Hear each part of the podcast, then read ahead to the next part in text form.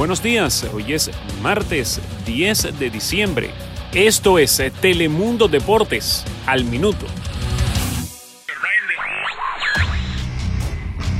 Las Chivas de Guadalajara quieren olvidarse de los pobres resultados en los últimos años, donde no han podido clasificarse a la liguilla en los pasados cinco torneos.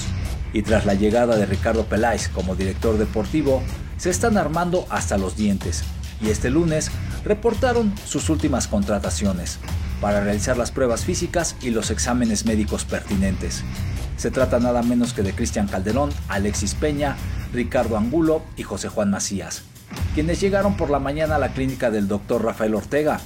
La directiva del rebaño tiene planeado hacer la presentación oficial en las próximas horas y enviar un mensaje claro y contundente a su afición y ante todo a sus detractores, luego que el acérrimo rival ya se encuentra en la gran final y en el hipotético caso de ganarla se alejarían a dos títulos en su carrera como el equipo más ganador en el fútbol mexicano. Telemundo Deportes al minuto. Después de muchos meses de incertidumbre e intranquilidad, la paz ha llegado a la vida de Javier Aguirre. El técnico mexicano estaba bajo investigación tras la sospecha de amaño de partidos, y este lunes el juzgado séptimo de lo penal de Valencia lo ha absuelto junto con 36 jugadores. Las buenas noticias le han llegado de golpe al Vasco, luego que el domingo consiguió su primera victoria con el Leganés y que en su cuenta oficial publicó las primeras declaraciones del estratega, donde dice sentirse feliz por él y por su familia, y que además siempre confió en la justicia. Ya con la tranquilidad bajo el brazo, Aguirre podrá concentrarse en el próximo partido de su equipo frente al Alavés y sobre todo en buscar la salvación de los pepineros. Telemundo Deportes al minuto. Roger Martínez no pasa por el mejor de sus momentos con América. Pese a ello, el Inter de Miami, equipo que debutará en 2020 en la MLS, busca a como de lugar fichar al colombiano. El atacante de las Águilas sería una de las incorporaciones estelares del cuadro de David Beckham, quien le ofrecería ser jugador franquicia, estatus que permite a los jugadores rebasar el tope salarial. Es decir, 335 mil dólares de sus salarios son incluidos en el tope salarial, mientras si llega a un contrato mucho más atractivo es el propietario directamente quien se ocupa del resto de lo negociado. De esta forma es como el equipo de la MLS pretende llevar a Roger Martínez, a un jugador del América, a una plaza donde radican una gran cantidad de colombianos para que tome el papel de estrella del equipo. ¿Lo convencerá? Telemundo Deportes al minuto. La remontada del América sobre Morelia en la semifinal de vuelta de la Liga MX hizo eco alrededor del mundo tanto que Raúl Jiménez se desveló y festejó la hazaña de las Águilas desde Inglaterra, lo que no hizo Edson Álvarez, quien en el Ajax de Países Bajos vive un infierno.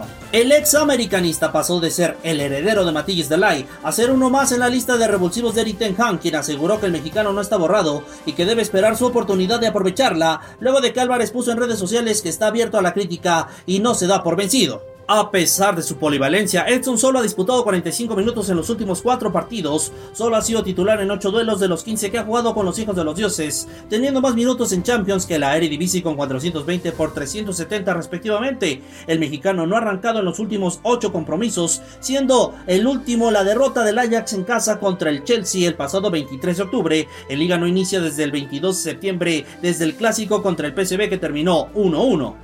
Las razones van desde las lesiones del mexicano, que Joel Bellman ha asegurado su lugar en la central, las rotaciones en medio campo de Van de Beek, Sijek y David Neres, ante la poca claridad que hay en la banda derecha, así como las oportunidades que ha recibido Masraoui. Telemundo Deportes, al minuto. Tal parece que haber salido de Real Madrid no fue la mejor decisión que Cristiano Ronaldo pudo haber tomado, ya que venía de conquistar la Champions League y era pieza clave del equipo de Zinedine Zidane, pero su desgastada relación con Florentino Pérez lo llevó a tomar una apresurada decisión. Al menos así lo dio a conocer el sitio ABC de España, el cual aseguró que personas cercanas a CR7 han confirmado su arrepentimiento. Hoy en su fuero interno y en el externo escucha sentencias que sobocan su cabeza. Si te hubieras quedado en el Real Madrid, habrías ganado estos dos últimos balones de oro, otorgados a Modric y a Messi. Y cree que sí, que es cierto, señaló el medio ibérico. Y es que desde su salida, Cristiano no solo no ha obtenido los galardones, sino que además estuvo lejos en ambas votaciones. Incluso en la última quedó tercero por detrás de Virgin van Dijk. Eso sin contar que CR7 no ha alcanzado su mejor nivel en la Juventus donde la cuenta pendiente es ganar la Champions, lo cual no logra el equipo desde 1996. Telemundo Deportes, al minuto. Chucky Lozano está haciendo su trabajo. En este momento él está sufriendo que no tenemos una buena racha con el equipo, sobre todo porque es delantero. Los delanteros, cuando el equipo no está jugando muy bien, sufren más que los otros. Él tiene que estar tranquilo y seguir luchando, declaró Carlo Ancelotti a Fox Sports para aclarar la situación del mexicano en el Napoli. Y es que el conjunto napolitano está contra las cuerdas, ya que en caso de no ganarle al Gent de Bélgica en San Siro, podría quedar eliminado de la Champions League e ir a la Europa League o quedarse en la segunda posición del grupo E. Si gana, podría ser primero. A pesar de ir invicto, recordemos que no pudo con el conjunto belga en la primera vuelta, aunque de visita sacó una victoria y un empate contra Salzburgo y Liverpool respectivamente. Este partido es importante para el Napoli ya que acabaría con su mala racha de nueve partidos sin victoria desde el pasado 23 de octubre cuando se impuso al club austriaco, lo que pone en riesgo el puesto de Ancelotti, quien sería sustituido por Gennaro Gattuso o Eduardo Reya. Telemundo Deportes, al minuto. El Liverpool enfrentará un auténtico maratón de partidos a partir de un juego vital en Champions League, donde basta para estar en octavos si empata o si el Napoli pierde ante el Genk. Es líder en Inglaterra, pero durante las próximas cuatro semanas podría disputar hasta nueve encuentros. Arranca ante Salzburgo, donde define si seguirá defendiendo su corona en Champions, para luego pasar a enfrentar al Watford en Premier League el día 14. Un día antes de su debut en el Mundial de Clubes jugará con reservas el juego ante el Aston Villa en la Copa de la Liga. Semifinales del Mundialito el 18 de diciembre con una potencial final el día 21. Luego de Qatar, otra serie de partidos vitales. Su encuentro ante West Ham se aplazó, pero en el Boxing Day se medirá Leicester City el día 26 de diciembre, al Wolverhampton el 29 y al Sheffield United el 2 de enero, para luego terminar el largometraje con un derby ante el Everton en FA Cup el 5 de enero. Simplemente impresionante, un lapso donde sin duda Georgian Club deberá de administrar a sus futbolistas en busca de seguir a la casa de todos los objetivos planteados. Telemundo Deportes, al minuto. Tras superar su lesión inicial, Lionel Messi fue cogiendo la forma y tras brillar en Champions, conquistar el Wanda y triturar al Mallorca, definitivamente se ha puesto en modo imparable. No obstante, el argentino no estará contra el Inter en el último partido de la fase de grupos de la Champions. Con el Barcelona ya clasificado para octavos y además como primero, Ernesto Valverde ha decidido darle descanso teniendo en cuenta los dos próximos compromisos de liga que se avecinan, contra la Real Sociedad en Anoeta y el clásico del Camp Nou. Sin el seis veces ganador del Balón de Oro, el conjunto culé no es el mismo.